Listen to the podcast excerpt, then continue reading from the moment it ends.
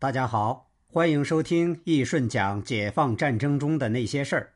如果您还喜欢的话，感谢您的收听并订阅，您的支持是主播最大的动力。接着上一集，我们继续讲，粟裕攻打开封的计划已经来不及向上级请示。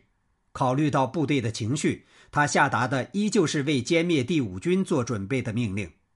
六月四日。三纵八纵挥师北上，到达睢县、杞县之间。与此同时，黄河以北的部队渡河，一部围攻兖州，一部扑向第五军。敌人果然上当，迎着我军南下的部队北上，敌人被彻底调动起来。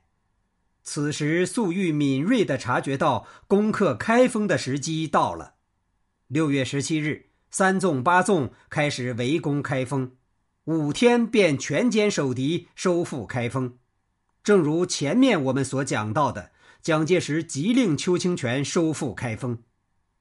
不过，邱清泉算是个明白人，他知道解放军肯定不会在开封等他来打，可能蒋军还在路上，解放军就已经弃城。邱清泉大胆地对蒋介石的命令阳奉阴违，他派出一支小部队，大张旗鼓地扑向开封。自己则指挥第五军主力以机械化行军奔向开封以南，企图截住刚刚撤出开封的我军。果然不出邱清泉所料，解放军已经从开封撤出，邱清泉不费吹灰之力就光复了开封，而他的主力却只拦住了解放军的一支车队，上面有一些战利品，解放军主力则不知所踪。这时，战场上出现了一个很搞笑的情况：蒋介石越过邱清泉，直接通知第五军的整编七十五师师长沈成年归欧寿年指挥。沈成年想当然地认为蒋介石已经通知了邱清泉，所以他也没有向邱清泉报告，导致邱清泉浑然不知自己的部队已经被调走。刚刚上战场的欧寿年不知解放军主力在哪，不敢冒进，而邱清泉正在一路狂奔寻找解放军主力，与欧寿年兵团拉开了一个四十公里的空当，这就给了解放军歼敌的机会。粟裕当然也没有浪费这个机会，果断包围了欧寿年兵团，并歼灭了整编七十五师、新编二十一旅，俘虏了欧寿年和沈成年。第一次解放开封后，有老百姓说国民党害了我们，共产党救了我们，解放军是菩萨兵。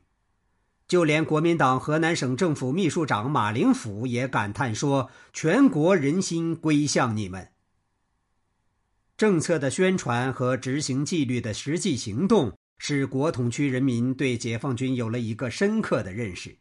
短短几天，共产党的政治主张和城市政策。解放军这支人民军队的形象已经深入人心。战斗期间，国民党军队对开封实施轰炸，仅在六月二十日一天，蒋机在开封投弹即超过二十吨。蒋机的狂炸造成居民死伤达六七万人。蒋军在被歼之前，又在城内外商业区及文化机关区到处纵火焚烧，横加抢掠。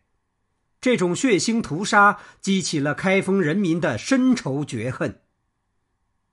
与之形成对比的是，一九四八年六月二十日，解放军经过激烈巷战，占领了中山街、鼓楼等地后，即派出纠察队员，冒着敌机的狂轰滥炸，执行维持秩序的任务。各公共建筑物、各文化教育机关及教堂前，均张贴严格保护这些单位的牌示。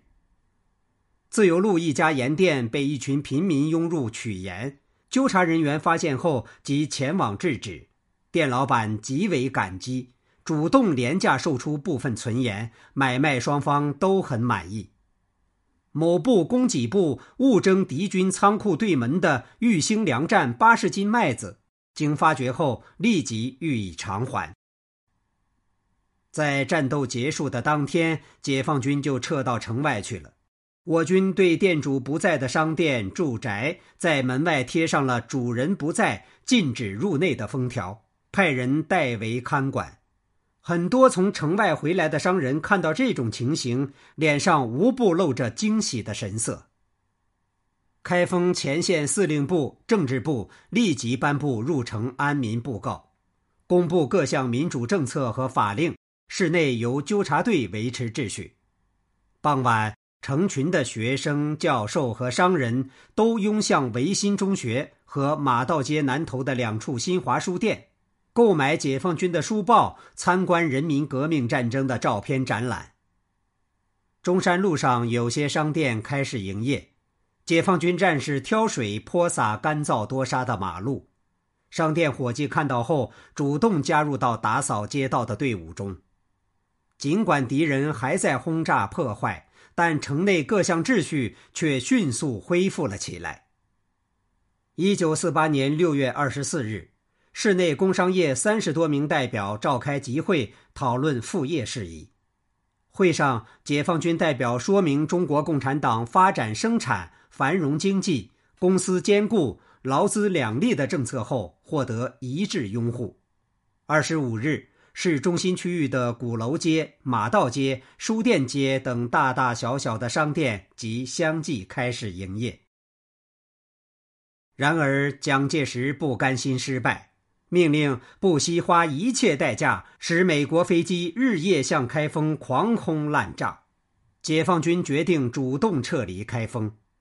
我军撤离之布告称：“本军目睹市民遭受蒋军破坏、蒋机滥炸所遭致之惨祸，不忍全市父老兄弟于疮剧痛身之余，重受战争灾难之迫害，不得不自市区做暂时之撤退。”同时，解放军在布告中承诺，开封终究必然属于人民所有。我军之暂时撤离，仅源于爱护城市、爱护人民，以便寻找战机、大量歼敌，从而最后确保开封。我军此次可以攻克开封，今后即可随时解放开封。洛阳之再次收复，能走上建设道路，极为明证。在我军影响下，一千余名教授、学生及文化界人士到解放区工作或求学。姬文甫、王义斋、李俊甫、苏金散、郭海长等社会名流赴玉溪解放区工作，震动了全国。他们到达玉溪后，刘伯承、邓小平、陈毅等中原区首长还专门为他们设宴洗尘。邓小平政委征求他们对解放军进城后的意见时，他们异口同声地说：“汴京父老无不交口称誉呀。”国民党军队重新入城后，乱抓乱抢，开封人无不摇头感叹：“哪比人家解放军在这里？”